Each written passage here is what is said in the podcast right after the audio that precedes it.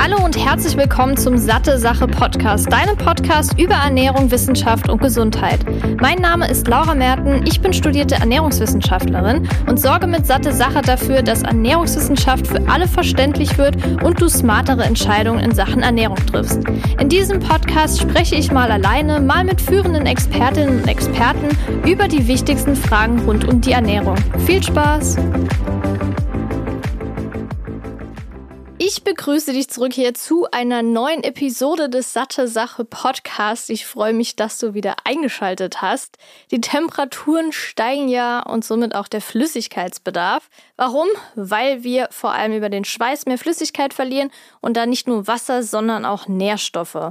Und wie du wahrscheinlich der Episodenbeschreibung bzw. dem Titel schon entnehmen konntest, geht es heute um das Thema Schwitzen und Trinken. Also ich erkläre dir erstmal den Unterschied von Schwitzen, was dabei alles verloren geht, worauf du unbedingt achten musst, was auch vor allem den Schweißgeruch beeinflusst und außerdem klären wir, ob es besser ist, kalte oder warme Getränke zu trinken.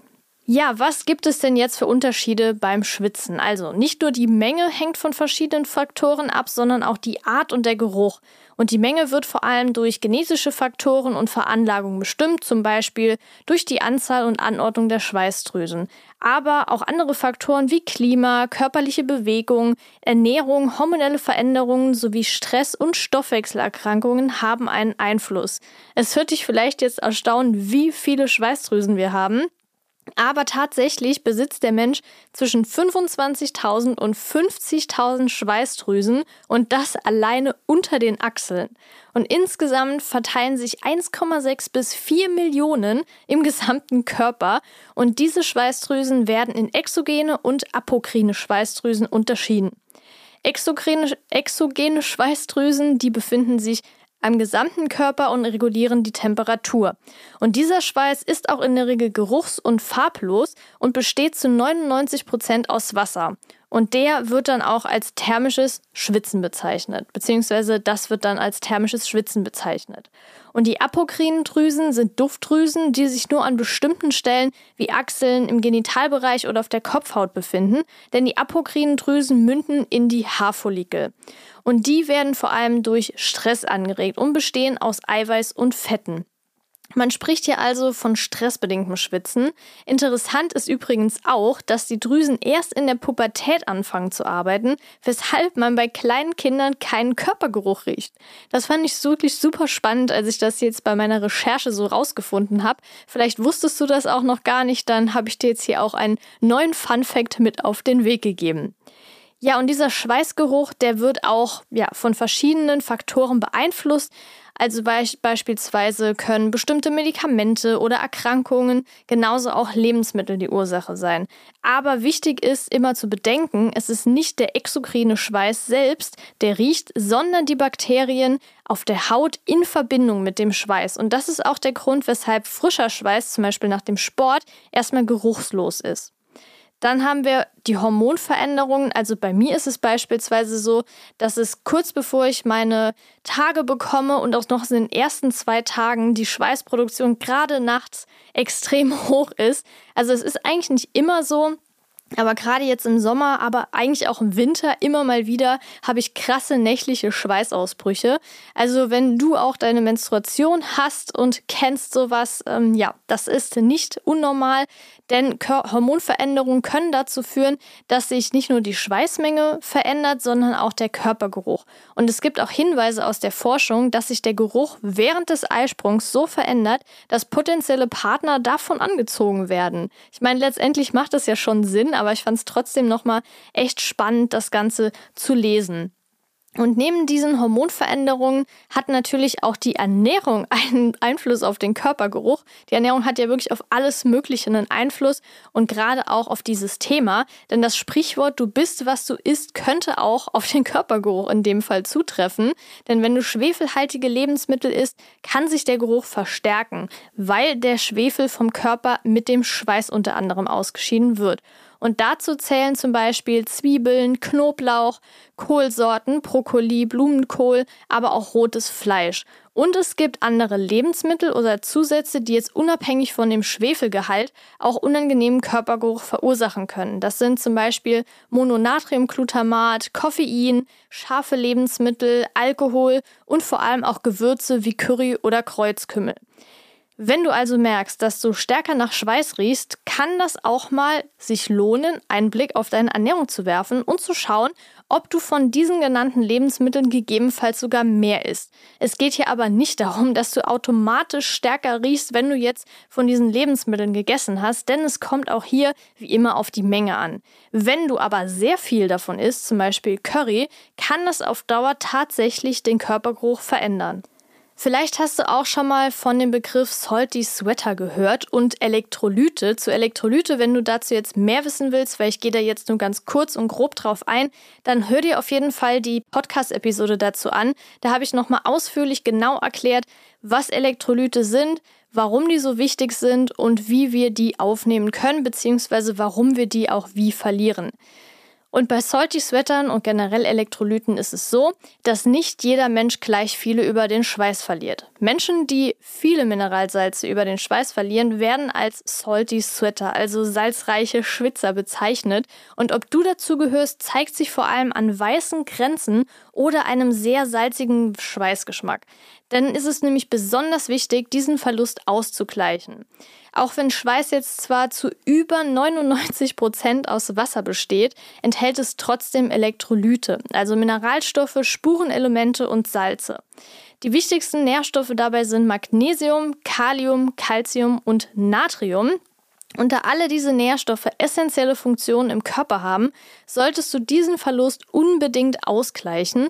Und das geht vor allem durch Wasser und nährstoffreiche Lebensmittel. Und diese Elektrolyte kannst du entweder über Mineralwasser aufnehmen, das reich daran ist, oder du stellst dir selbst eine Lösung her. Es gibt ja Mineralwasser von verschiedenen Marken, die haben extra quasi auch so dieses Sportzeichen in Anführungszeichen, das quasi bedeutet, hey, wir achten hier besonders drauf, dass da viele Mineralstoffe enthalten sind, die gerade für nach dem Sport oder während dem Sport, wenn man viel schwitzt und Elektrolyte verliert, geeignet sind. Du kannst aber auch beispielsweise ein Liter Wasser mit einem Teelöffel Salz anreichern oder einem halben Teelöffel und danach also nach dieser Sporteinheit trinken. Das machen auch sehr viele, gerade Menschen, die sehr viel Ausdauersport machen, auch beispielsweise bei Marathons und so weiter. Das kann auf jeden Fall sinnvoll sein. Du kannst ja auch fertige Elektrolytlösungen kaufen. Die enthalten halten dann neben Natriumchlorid auch noch Magnesium, Calcium, Kalium und Natrium. Und zusätzlich ist es auch wichtig, wenn du jetzt zum Beispiel sagst, boah, ich kann jetzt einfach nicht so viel trinken, weil letztendlich werden ja so 30 bis 40 Milliliter Wasser pro Kilogramm Körpergewicht empfohlen. Und das kann gerade, wenn es wärmer wird, sich ja auch nochmal potenzieren. Und dann ist es echt ziemlich viel. Und ich kann mir gut vorstellen, so ist es nämlich bei mir manchmal auch, dass ich nicht so extrem viel Wasser trinken kann. Und das muss auch nicht nur pures Wasser sein. Man kann ja auch noch Obst reinmachen, Zitrone, Basilikum, Gurke, irgendwelche Beerenfrüchte, Orangen. Also das alles kann das Wasser noch etwas aufpeppen oder einfach noch Kräutertees oder generell ungesüßte Tees. Aber man kann diese Flüssigkeit auch über Lebensmittel aufnehmen, die einen sehr hohen Wassergehalt haben. Und das ist zum Beispiel Salatgurke, die zu 97 Prozent aus Wasser besteht. Genauso auch Wassermelone. Mir fällt gerade ein, die liegt bei mir im Kühlschrank. Die sollte ich auf jeden Fall jetzt demnächst mal essen. Da freue ich mich schon drauf. Genauso auch Salate, Tomaten, Zucchini und Champignons, Spargel, Spinat, Auberginen und meine Lieblingsbeerenfrüchte, äh, mein Lieblingssteinobst ist es ja eigentlich, sind die Erdbeeren. Die enthalten auch noch 91 Prozent Wasser. Und von diesen Lebensmitteln bekommst du ja nicht nur Wasser, sondern auch wertvolle Vitamine, Mineralien und Ballaststoffe. Also schau, dass du nicht nur aufgrund des Wassergehalts, sondern auch aufgrund des Nährstoffgehalts diese Lebensmittel in deine Ernährung integrierst. Und an dieser Stelle vielleicht noch mal was zu bestimmten Fachbegriffen, weil das höre ich sehr sehr oft, dass es falsch benutzt wird und das habe ich auch lange Zeit falsch benutzt, bis ich es mal wusste und vielleicht wusstest du es auch noch nicht und kannst jetzt beim nächsten Familientreffen sagen, übrigens, der Fachbegriff für Wasserverlust bzw. Wassermangel heißt Dehydratation bzw. Dehydration. Und dehydrieren, was ja viele in dem Kontext falsch benutzen, bedeutet die Abspaltung von Wasserstoff. Das fand ich auf jeden Fall sehr hilfreich zu wissen und vielleicht hat sie ja jetzt auch geholfen. Und abschließend kommen wir dann noch zur Frage, die ich ja auch angeteasert habe, und zwar, ob man lieber warme oder kalte Getränke trinken sollte bei heißen Temperaturen, wenn man viel schwitzt. Weil man hört ja oft, dass warme bzw. lauwarme Getränke besser sind, damit der Körper nicht noch mehr Wärme produzieren muss, um die Kälte aus den Getränken auszugleichen und den Körper zu erhitzen. Also die Theorie besagt, dass zur Erwärmung der Getränke auf, die Körper, auf das Körpertemperaturniveau eine aktive Ernährung, Erwärmung, nicht Ernährung, notwendig ist. Im Magen-Darm-Trakt befindet sich allerdings nur eine, äh, findet nur eine passive Erwärmung durch Körperwärme statt. Das heißt, die Körpertemperatur wird um den Wärmebetrag gesenkt, der notwendig ist, um die Nahrung auf dieses Körpertemperaturniveau zu bringen. Das bedeutet, wenn dir im Sommer warm ist und du schwitzt, also diese Sollwerttemperatur überschritten hast, führt ein kühles Getränk oder Eis zu einer erwünschten Senkung der Körpertemperatur. Isst du aber sehr viel Eis, dann könntest du natürlich deine Körpertemperatur so weit herunterkühlen, dass der Sollwert unterschritten wird und dir kühl wird. Die erste Gegenregulation in dem Fall wird dann eine Verminderung der Hautdurchblutung sein, aber du musst schon sehr viel Eis essen oder eiskalte Getränke trinken, bis es zur Steigerung der Wärmeproduktion kommt. Übrigens gibt es nur sehr wenige Kaltrezeptoren im Bereich des Magen-Darm-Trakts und dieser ist auch nicht zu einer regulativen Wärmeproduktion fähig. Denn eine aktive Erwärmung der Nahrung bzw. Getränke gibt es nicht. Letztendlich geht es an heißen Tagen ja auch primär darum, den Flüssigkeitsverlust auszugleichen, damit der Kreislauf nicht beeinträchtigt wird. Das heißt, wenn du jetzt, und das kann ich absolut verstehen, so geht es mir, keine Lust hast auf einen warmen Tee bei 30 Grad im Schatten, dann kannst du auch ein kühles Wasser trinken oder andere Getränke, die dir gerade belieben. Was natürlich wichtig ist, klar, ich äh, komme da auch nicht so 100% dran vorbei, dass ich irgendwie auch mal, wenn wir da abends gemütlich sitzen, uns immer noch recht warm ist, auch mal ein alkoholisches Getränk trinke. Aber wichtig ist zu wissen, und das nicht nur an warmen Tagen, aber generell vor allem an warmen Tagen, dass Alkohol auch dem Körper Wasser entzieht und das teilweise sehr stark. Vor allem je mehr man trinkt, desto mehr Wasser wird auch entzogen. Und dementsprechend sagt man ja auch so pauschal, dass man zu jedem alkoholischen Getränk auch ein Glas Wasser trinken soll. Und im Sommer sollte man dann noch mehr drauf achten. Denn wie gesagt, Alkohol entzieht dem Körper mehr Wasser als er eigentlich abgeben will und dementsprechend müssen wir ihm noch mehr Wasser zuführen. Und das ist zum Beispiel auch der Grund, warum viele, die ja bei sehr heißen Temperaturen viel Alkohol trinken und dafür aber viel zu wenig Wasser, ziemlich schnell mal einen Kreislaufkollaps bekommen. Das ist kein Wunder, denn wenn der Körper irgendwann viel zu wenig Flüssigkeit hat, dann funktioniert der Kreislauf nicht mehr so gut und das kann dazu führen, dass man dann typischerweise umklappt. Werbung Hast du dir schon mal Gedanken um deine Omega-3-Zufuhr gemacht? In den Industrieländern ist die ausreichende Fettzufuhr kein Problem. Das Problem liegt eher in der Art der Fettsäuren und hier besonders das Verhältnis von Omega-6 zu Omega-3-Fettsäuren, welches bei 5 zu 1 liegen soll. Hierzulande kommen wir aber eher auf 10 zu 1. Die Vorzüge von Omega-3-Fettsäuren sind durch zahlreiche Studien gesichert, wie zum Beispiel, dass EPA und DHA zu einer normalen Herzfunktion beitragen, DHA zur Erhaltung einer normalen Gehirnfunktion sowie normaler Sehkraft beiträgt. Wenn jemand wie auch ich keinen und vor allem wenig und nicht regelmäßig Fisch isst, ist es umso wichtiger, eine Alternative zu finden. Daher kann es sinnvoll sein, hochwertiges pflanzliches Algenöl zu nutzen. Und genau das bekommst du bei Norsan, zusätzlich auch aus umweltschonendem Anbau. Das vegane Omega-3 von Norsan enthält zudem hochwertiges Bio-Olivenöl als Antioxidant und 800 internationale Einheiten veganes Vitamin D3. Neben dem Öl bietet Norsan das hochdosierte Omega-3 auch in Kapseln an. Das Gute daran, weder das Öl noch die Kapseln haben einen fischigen Geruch oder Geschmack. Damit auch du dich jetzt vom Omega-3-Experten Norsan überzeugen kannst, konnte ich einen Rabattcode für dich ergattern. Mit dem Code SatteSache15, klein und zusammengeschrieben, kommst du 15% Rabatt auf deine gesamte Neukundenbestellung. Ganz einfach unter www.norsan.de per Mail oder Telefon einlösen und deinen eigenen Omega-3-Bedarf decken sowie den deiner Liebsten. Werbung Ende.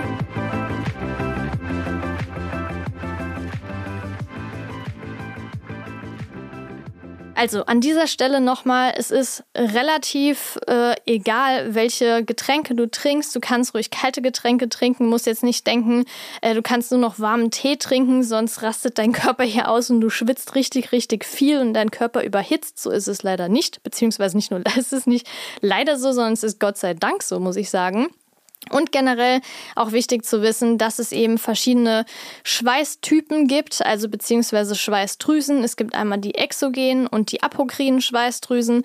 Und da kommt es darauf an, dass die exogenen Drüsen ja eher geruch- und farblos sind und die apokrinen Drüsen, diese Schweißdrü äh, Stress-Schweißdrüsen, ja auch für diesen typischen Stressschweißgeruch verantwortlich sind. Vielleicht kennst du das auch, wenn man sehr viel unter Stress steht, dass man dann eher stärker nach Schweiß riecht, als wenn man jetzt gerade frisch Sport gemacht hat äh, und dann aber relativ früh danach auch wieder duschen geht.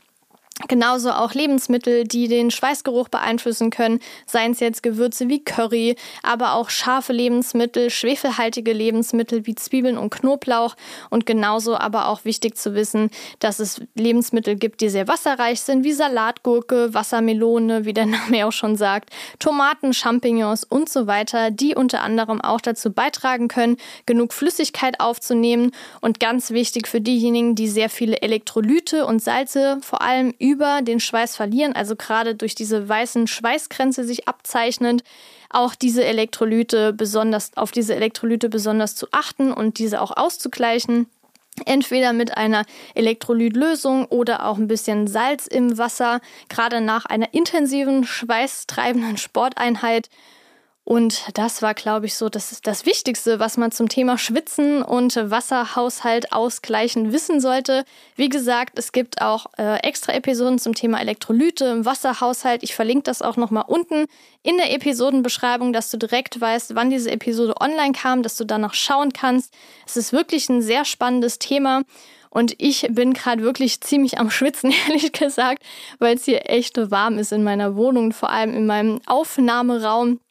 Ich wünsche dir auf jeden Fall noch ein paar angenehme Tage. Für mich geht es jetzt nächste Woche beziehungsweise morgen schon nach Teneriffa für eine Woche mit der Arbeit. Ich freue mich echt riesig darauf und vielleicht werde ich auch die ein oder andere Story auch von dort posten und freue mich schon, wenn wir uns dann in zwei Wochen wieder hören. Da geht es dann auch regulär wieder weiter. Dann sind wir schon im Juli angekommen und wahrscheinlich sind die Temperaturen nicht gerade geringer. Umso wichtiger ist es, diese Podcast-Episode Episode gehört zu haben und auch gerne mit Friends und Family zu teilen, denn ja, es ist einfach ein wichtiges Thema, was jeden Menschen betrifft und jeder Mensch sollte darüber auch Bescheid wissen. Ich freue mich, wie gesagt, wünsche dir noch einen schönen Tag und bis zum nächsten Mal. Deine Laura.